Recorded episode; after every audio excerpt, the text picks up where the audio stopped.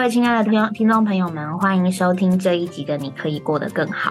我们今天要听这一集的是倪正弟兄夫妇的见证。那简单来说，就是姊妹先得救，然后弟兄后得救。那姊妹会得救呢，跟弟兄有非常大的关系。那他们中间到底发生什么故事呢？我们赶快来听听倪正夫妇的见证喽。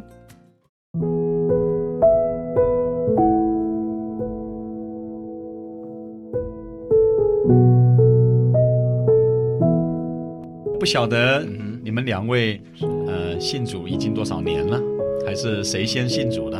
哦，我想还是我太太先讲好了。嗯，哎，我是在呃一九九四年呃二月二十五号受尽得救的。哦，所以现在信主也有呃五年多了哈。对，差不多。哎，那呃，当时是在什么情况之下信主的呢？当时啊，当时的情况是，呃，因为我在台北市那个金山南那边开一家洗衣店，嗯，呃，我个同学，国中的同学，那从我们那边经过，然后碰到我，然后开始给我传福音，是的，嘿，这样子。哦，所以当时您本身呃反不反对啊？还是呃有没有经过什么心路历程才信主啊？哦，当时。我不是很接受，因为我们家从小就是很很传统，一直都是有拜祖先啊，拜一些那个啊，所以刚开始我是一直在拒绝他，嗯这样子。嗯嗯嗯。那后来怎么样又这个回心转意了呢？啊，又认识主了。后来哈，后来是因为呃那个时候我就是知道说怀孕了，然后嗯又是双胞胎，然后心里面很。很彷徨啊，因为在开店，然后那个店的那个环境哈，不适合说小孩子那种生长。那我想说，那我如果说要把那个店结束掉的话，要回家跟公公婆住的话，我心里面很很害怕，这样子。所以那个时候很担心，就是常常晚上晚上会失眠，然后心情会很低落，然后情绪会很紧张。是的，对，那就是是这样的。我觉得好像。找不到什么东西可以把我感觉哈，可以寄托给他。晚上常常失眠睡不着觉，弟兄躺在旁边，可是我觉得好像我的这些难过的情形，他感觉不到，好像找不到一个可以我可以让我说可以真正依靠那个力量。是是这样子。所以当初你先生知道你有这个信主的念头，会不会反对啊？嗯，他刚刚开始不是说很表明的反对这样子，但是他会有一些行动啊什么的。表现出他的不满，这样子是是是。那好像照您这么说，你心里有事情还不能跟你先生谈哦。对，那个时候没办法，没办法相处到底怎么样啊？能不能告诉我们一点秘密？啊，那个时候因为我现在那个时候。他是一个脾气蛮暴躁的人，那小孩子看到他都会很害怕。看不出来啊，现在啊，现在现在看不出来，现在改变很多，现在现在改变很多，改变很多。那呃，那个时候我是我女儿三岁左右，在这之前，我女儿不敢单独跟她爸爸在一起。哦，这样子啊。对，然后如果他们两个有单独相处的机会的话，她会很害怕。一定要拉着你在。对，一定要拉着我在。蛮吓人的，这个倪正，你真是太需要信耶稣了啊！啊，因为我在想，因为那个时候，嗯，孩子把爸爸的角色好像就，好像就跟这个魔鬼画上等号一样，因为他以前看到的爸爸就是吃着槟榔、喝酒，然后打架，哦，那个脾气就好像一颗不定时的炸弹，随时会爆的。包括邻居啊，我的朋友，包括我以前在外面社会上，就是以那种很残暴的那种。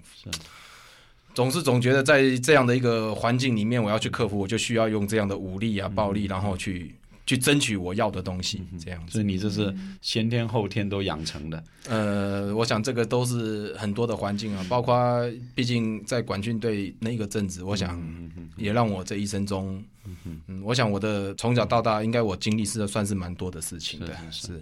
所以在这种情况之下怎么办呢？这个呃，您去了福音聚会吗？还是你太太？呃，我没有去福音聚会，是我同学他一直来邀我。九三年过完中秋节之后开始跟我接触，那我一直一直跟他推脱推脱这样子。然后我是直到九四年过完农历年，就是等于我们的那个年初，嗯，好，大概呃一月底二月初开始，他一直来邀约。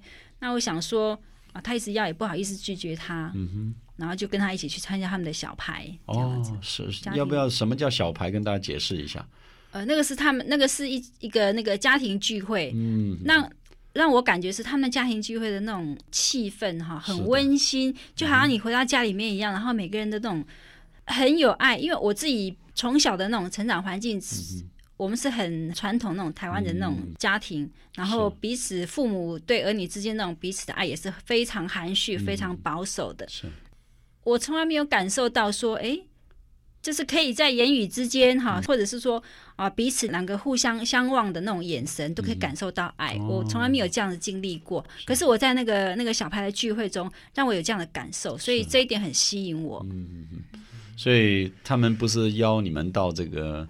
呃，会所的这个福音大会啊，就很自然在家庭里面的这样一个家庭聚会，对，大家都来在一起，把这个爱，把这个神的话来分享分享。是，对。那那个时候，倪正肯不肯跟你去啊？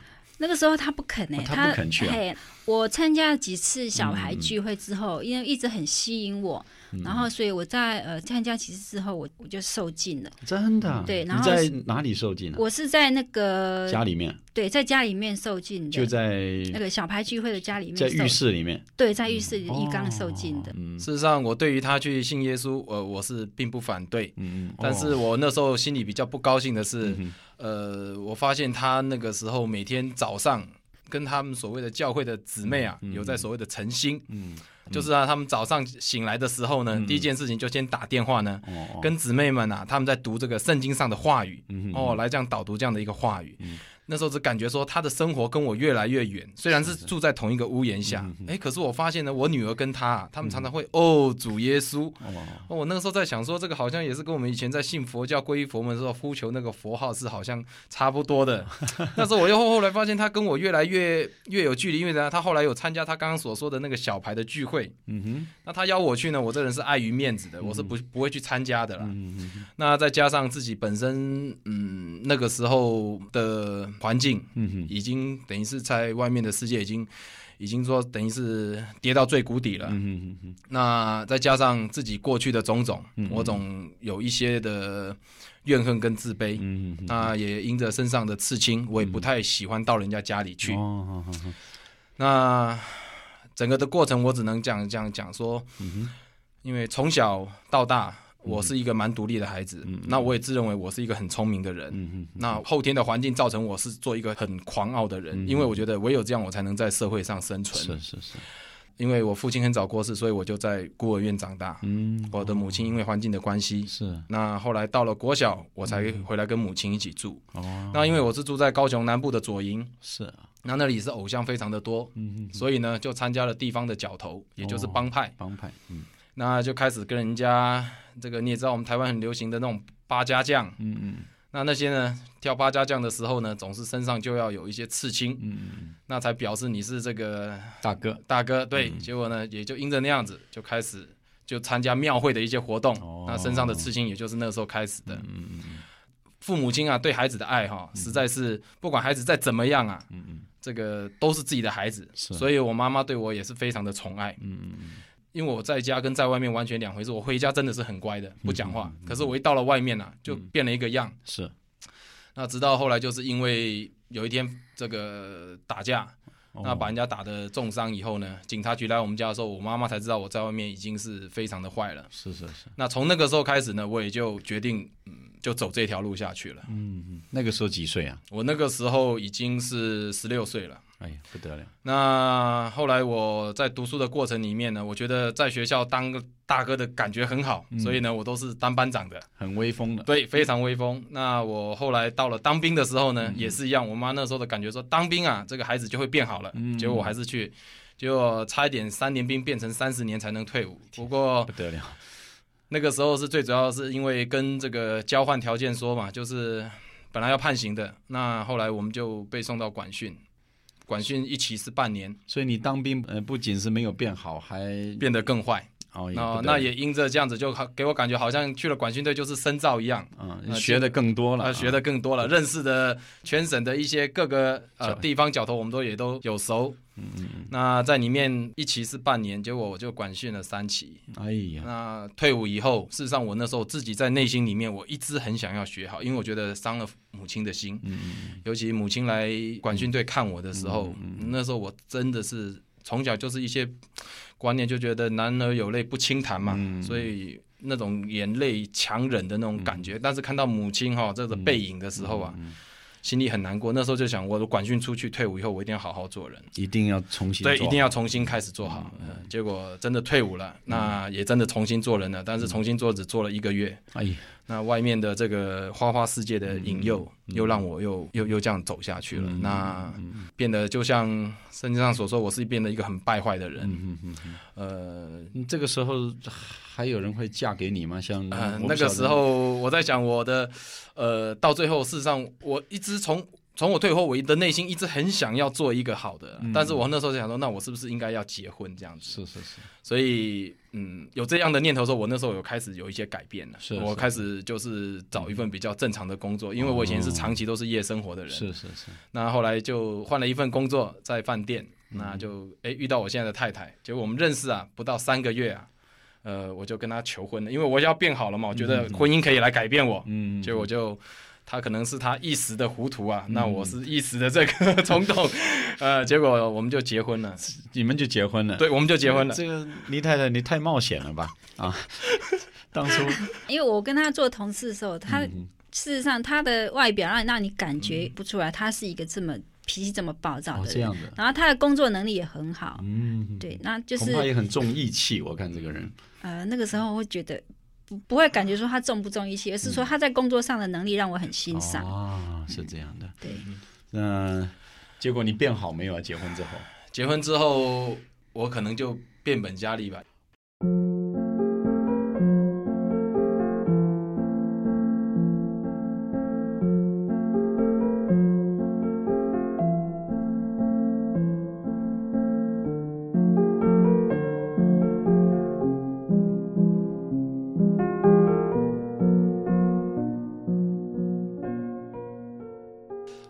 像我们婚后当然也是一样啊，就好像我那时候管训队出来的时候，也是一样重新做人，做了一个月的好人。那好像我婚后也是一样，我也做了一阵子的好丈夫。嗯哼。可是因着外面的私诱，真的实在是很大。那时候我的感觉就是，除了吃喝嫖赌以外，我应该没有什么坏习惯。哎呀，不得了！是，嗯，后来的确也让我在外面就是败坏的世界里面，让我打滚很久啊，跟着呃也有投资这个做舞厅啊。嗯嗯嗯。那因为我本身对这种深色场所，因着以前的经历啊，所以我对这种特种行业的经营啊，我是蛮有独特的这种啊。现在回想起来，我只觉得我的太太真的是一个好太太，嗯，她真的是完全的包容我，是是是。那我也感觉到说，她那时候对我就是一种等待，嗯，她就是对我就是一个等待，是。她她她只是我相信她对于她嫁给我，她是一个决定，但是，嗯，她所等待的是我能够回头，是，但是她要等多久？我不知道，是因为我那个时候的想法是我身在江湖身不由己。嗯嗯嗯。那也因着这样子，我后来又离开了我原本的餐饮业的工作。那我又去跟着一些黑道的兄弟啊，也去围一些工程。嗯嗯。也是几个蛮大的工程，那也有赚了一些钱。嗯嗯嗯。也因着这样子，有更多的钱，也让我变得更加的败坏。嗯。也变得认为我。更不可一世。是我记得那个时候，我好像才二十六还二十七岁的样子。嗯，一九九一年我到上海的时候，那个时候是筹备了一家上海最大的夜总会。那个时候我整个人就已经是等于现在回想起来，应该是败坏到极点了。哎呀，是是是，那样很多的环境到最后，长期下来，我的身体肉体上的身体，结果有一天就真的就生病了。累垮了，累垮了，对，也把自己的身体呃弄坏了，最早是弄坏了，因为吃喝嫖赌的关系。嗯嗯。那后来回到台湾以后，我就严重的肺积水哦，严重的肺积水。那很年轻就肺积水，不得了，二十几岁就肺积水。那时候被医生误诊为肺癌。哎呀，那那时候问医生说肺癌的存活率，他说是两年。那时候当他宣布两年的时候，我跟我的太太就当场在医院就。流下了眼泪。那那次牵着他的手走出医院的时候，才感觉到，呃，太太对我的重要。嗯嗯嗯。到那时候，我开始有点觉悟，也因着这样子，我身边的人，那个时候也因着很多经济的原因，也是被朋友倒了很多的钱。是。那负债哦，也好几百万，在完全没有的时候，我跟我太太重新开始。哎。但是那时候重新开始给我的感觉，我觉得已经好像太晚了。嗯。所以他后来他去信耶稣的时候，我也都觉得说，反正他现在要怎么做就随便他嘛。是。那我那时候对神的信仰来讲的话，我都感觉到，到最后我变成一个无神论者了。嗯所以开洗衣店是在你整个事业产生转折之后，以前不会做的，对，怎么怎么不可一世嘛？赚这么多钱，最后开个洗衣店啊？对，他很他很不屑那个，不屑，很不屑我 我开那个店。对，因为我是觉得那个是帮人家洗衣服，还帮人家折。那时候我那时候感觉到说，怎么我我怎么会今天会来做这样的事情？这样子，所以经济情形又不行了。对，已经是完全的只有负债。嗯哼，对。后来我说实在的，那时候因为他刚得救的时候，那常常会所的这些弟兄姊妹啊，常来看望我们。那我的感觉就是，他们就是来传福音，叫人家信耶稣嘛。嗯嗯。我从小是在那种地方的角头参加庙会，呃，等于是做这个人家这种地方的一些所谓的神的这种小鬼啊，嗯啊，因为八家将就是开路的，嗯但是呃，后来我因着我的太太她得救以后，我发现她的生活改变了，哦，事实上她的外形那个时候也改变了，哦，是是是是变得更漂亮还是什么？不止更漂亮，而且更温柔，哦，这样。啊，对，呃，那我那个时候对于她的这样的生活呢，我是既羡慕，可是呢。有碍于面子，我不愿意讲，为什么呢？因为他我发现他常常去聚会，把我冷落在一边。但是他一每次都有邀约我去。但是我觉得这个每个人信仰不同嘛。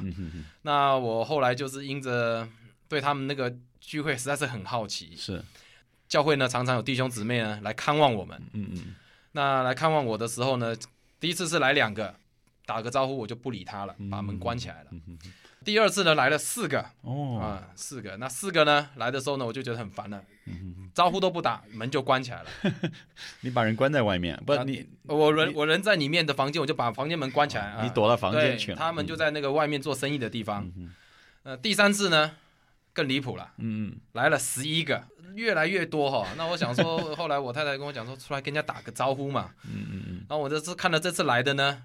有年纪大的，年纪轻的，男女老幼都有了。是，一看到我就直接就叫我的名字。嗯，我就讲说，哎，他们全部怎么都认识我？我在说啊，可能是我太太跟他们说的。嗯嗯嗯。结果他们就跟我讲了，他说啊，信奉主耶稣，你和你一家都必得救。嗯啊，那而且呢，他说啊，主耶稣啊，这个来到世上啊，这个是呃要来拯救啊，不只是一个人，是要一个家。我就听他讲了很多。是。那听完以后呢，我就想说，反正他们也是在传道嘛。嗯那我再是因为急着想要去看电视，那我就讲说，好了，那你们讲完的话就没事，就赶快走了啊。那结果呢，就有一个年纪比较大的，他就跟我讲说，那我们有些祷告好了。我说祷告还不简单，你们祷告我就是阿门就好了嘛。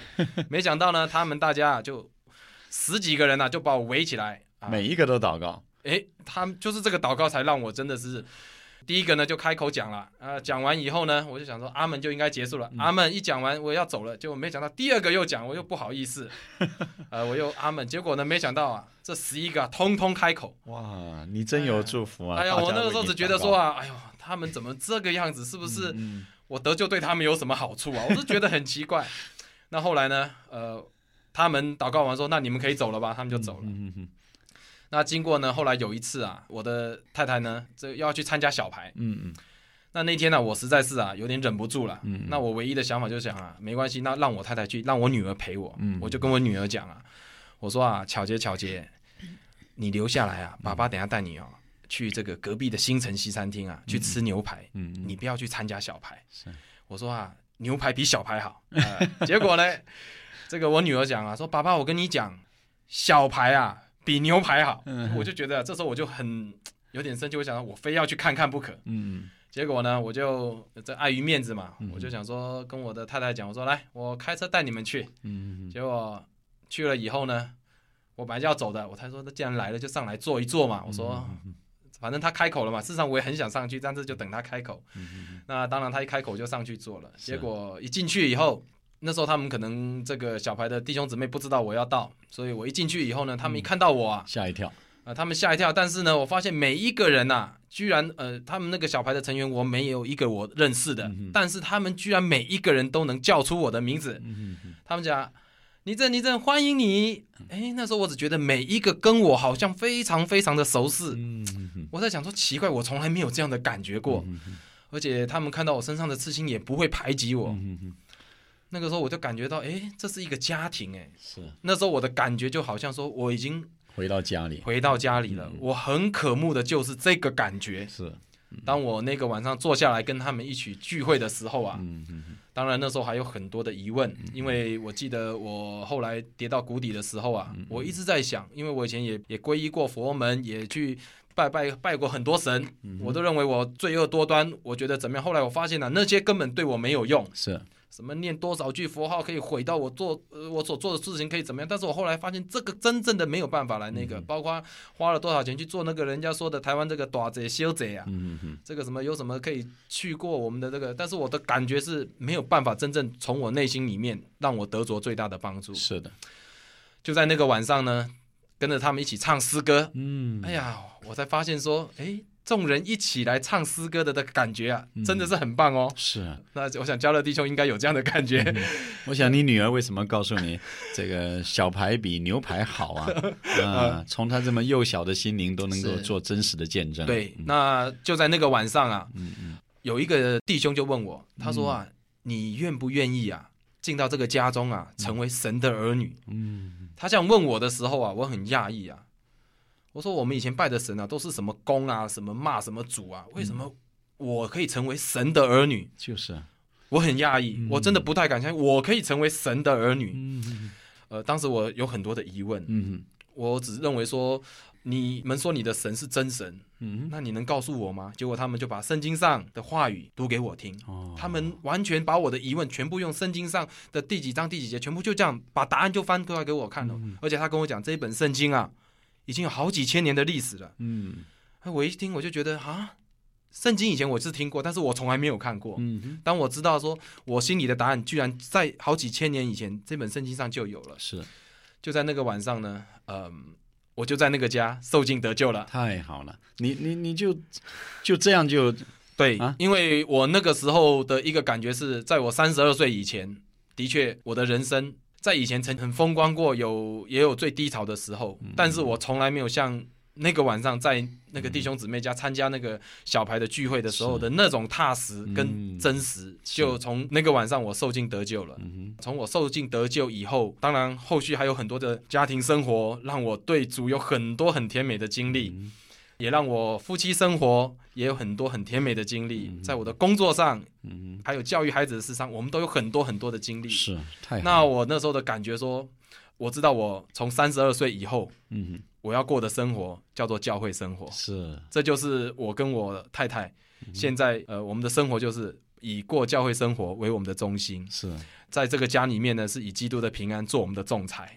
那我想这五年来的教会生活哦，嗯，我的太太跟我的孩子，目前这三个孩子，我们完完全全的就是仰望这位神。是，太好了。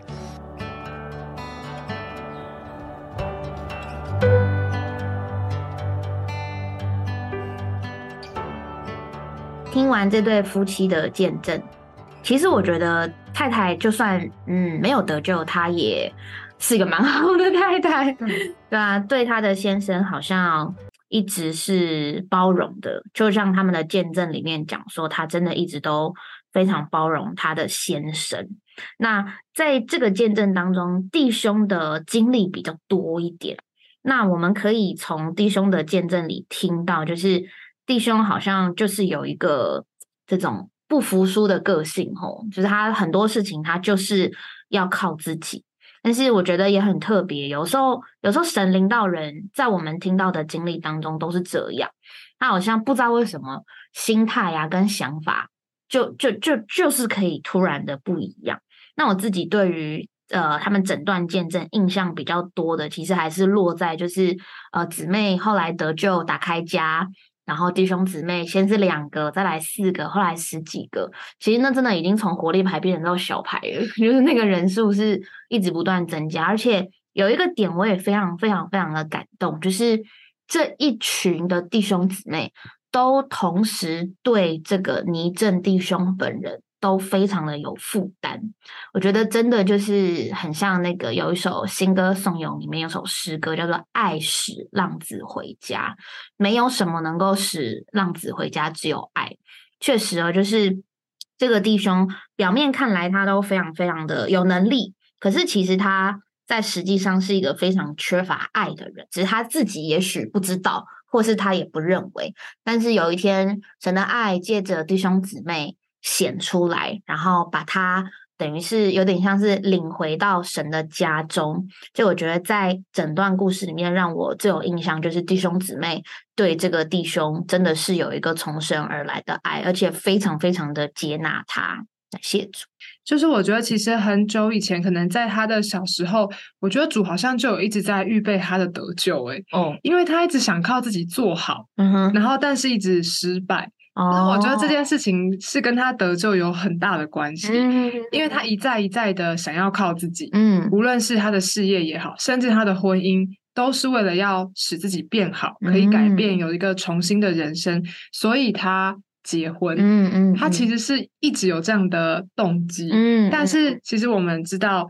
呃，靠着人是很多不能的，人也是有很多限制的，嗯，所以我们才需要基督的生命，嗯，他最后发现其实婚姻没有办法叫他改变，嗯。他的自我改良也没有办法叫他改变，嗯，甚至换一个比较正常的工作，他自己觉得正常的工作，嗯，也没有办法改变他，嗯，唯有主耶稣的生命临到他的里面，他才得着真实的喜乐，嗯，那他以前曾经很风光过，嗯，对啊，也有低潮过，但他从来没有像那天晚上在小台里面那样踏实，嗯哼，他说从此以后，我我们的夫妻生活、家庭生活、职场生活。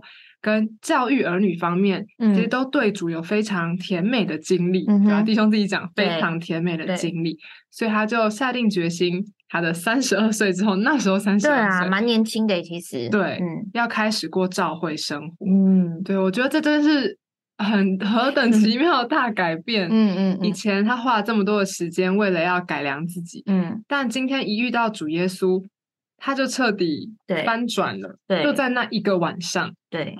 已过的二十几年没有改变的事情，就在那一天改变了。嗯嗯，对，我觉得主真的是就是要来寻找罪人。嗯哼，对啊，我也读完之后想到这个马太福音里面的耶稣与罪人坐席的事例。耶稣在屋里坐席，看哪有好些税吏和罪人来与耶稣和他的门徒一同坐席。嗯哼，法利赛人看见，就对耶稣的门徒说。你们的老师为什么和税吏并罪人一同吃饭？嗯，耶稣听见就说：“强健的人用不着医生，有病的人才用得着。是你们去研究，我要的是怜悯，不是祭祀，是什么意思？我来本不是招义人，乃是招罪人。主耶稣的来，其实他不是要找特别刚强的人能为他做什么。这位主来到这个世间，就是为了寻找。”像我们一样的罪人，嗯嗯嗯，所以我觉得弟兄的见证就让我想到这节经节，嗯哼，然后也觉得主在他的生活上，在他的生命里，真是有非常大的改变，嗯嗯，觉得这个很叫人受吸引，嗯嗯嗯。刘弟兄，像这样像这样生命的见证，您一定听过不少。那这边这次的见证，刘弟兄有没有什么一些不同的感受呢？这对夫妻真的蛮蛮可爱的。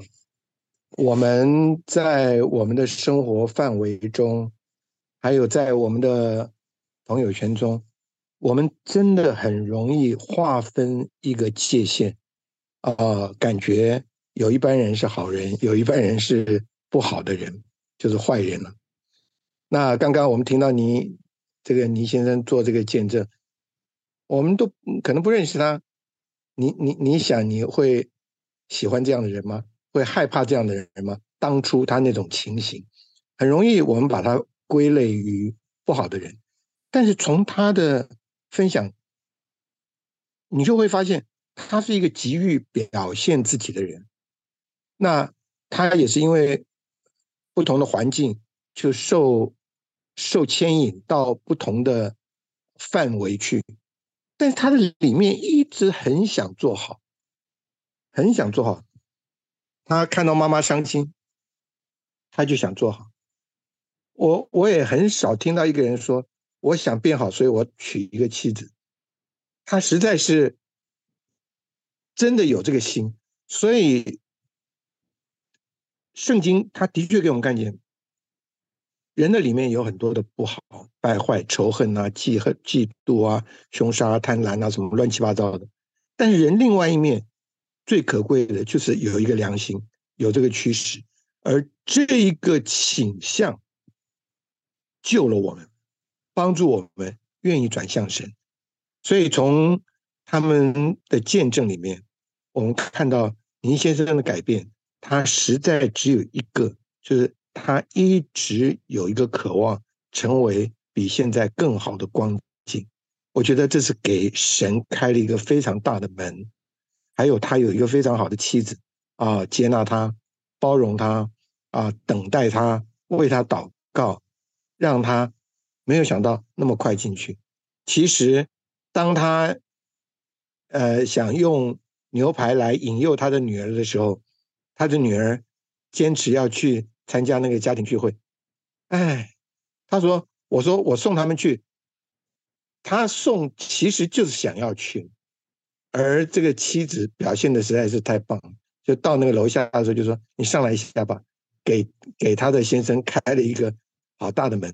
所以我是觉得这些一切，你就会发现，人只要有一点心向着神，神的恩典呢，就像潮水一样涌流而至。那他的摸着不是好坏的问题，很奇怪，他在那一天的家庭聚会里面。他说：“我踏踏实实摸着了一个东西，扎扎实实的在它里面。我觉得，亲爱的朋友，还有弟兄姊妹，我我们每个得救人，大概都要跟你讲这样的见证，不是只有外面的疾病得医治啊，难处挪过去啊，我们就会信主，而是里面很奇怪，你摸着主里面摸着一个那么踏实的真实感，那个踏实的生命进到我们里面来。”引导我们，推动我们，吸引我们，充满我们，也叫我们得多享受，叫我们活出一个优越的生活来。我觉得这是最让我们最羡慕的。对哦，刚刚这个弟兄他在最后面说到这个这个踏实哦，哎，宇珍，你再说一次，你觉得那踏实的感觉是怎么样？我就揣摩一下 这个踏实的感觉，就是因为他想要变好嘛，然后也一路追求了许多事物。他追求婚姻，想追求事业上的成就。他虽然说一直觉得自己变坏，但我觉得那也是某方面，他觉得自己能，嗯嗯，所以一直追求这些，比方成就啊、钱财啊。但是其实追求到了还是不踏实，因为这些东西都是会变质的。像钱，你赚了可能被骗走、花光；成就得来了又害怕失去；有权利了，还有人权利比你更大；结婚了。人的婚姻就也对你没有把握，对也没有 把握，也不在你自己手里。其实这些对他来说可能一时满足了，但很但都很害怕再失去，所以他就觉得不踏实。嗯，那他为什么？最后说踏实了呢，因为我们今天的这位主是那样的不改变，嗯，他能完全充满我们的灵，嗯，叫我们的灵得着真实的满足，嗯，在这个满足里面，我觉得弟兄就喜乐了，嗯他里面真实的被充满，也就没有虚空的感觉了，嗯，我对踏实，他他 那个感觉，我觉得应该是这样，对对对我来讲，他说的那种踏实的感觉。我我因为我本身的个性就就是属于比较实际实际嘛，这样实在要要这样讲有点不好意思啊，但是对务实，对对对，你看其实哦，我们有很多形容词来形容一个人的状态。如果说有一个人他个性飘来飘去的，我们可能就会觉得说他个性不踏实，或者是说他不脚踏实地，类似这种就是好高骛远，好高骛远，好像没有办法。就是呃比较谨慎的去规划什么的，可是有些人又会觉得说，如果都一直很踏实的生活当中没有刺激啊，然后没有挑战，确实是这样。就是，可是我们听这个弟兄的见证，你觉得他生活有没有挑战？有诶，可是他过一个这么挑战的人，他是一个过这种生活的人，但是他确实在，他却在这种充满挑战的生活当中，他在寻找踏实。嗯，那我那那我觉得。他感谢主，他寻到了主，就是我们的主是哇，是给我们真的是里面有一个从他而来的平安，不是我们自己去衡量，而是从他而来的。那那个首先是不会改变，因为就是神自己，然后再来他又能够使我们满足，就像刚宇珍姊妹讲的，他好像之前在追求的那些。不稳定的东西。而且说实在，其实他以前不知道他追求这些东西是不稳定的。他只是在追求，因为他想追求稳定，只是他追求方向错了。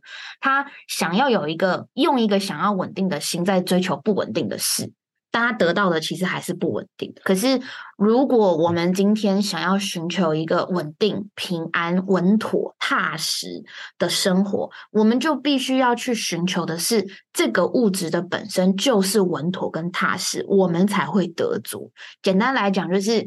如果你今天想要治病的话，你肯定是对于某一个单位去找那一科的医生，你绝对不会是头痛去看。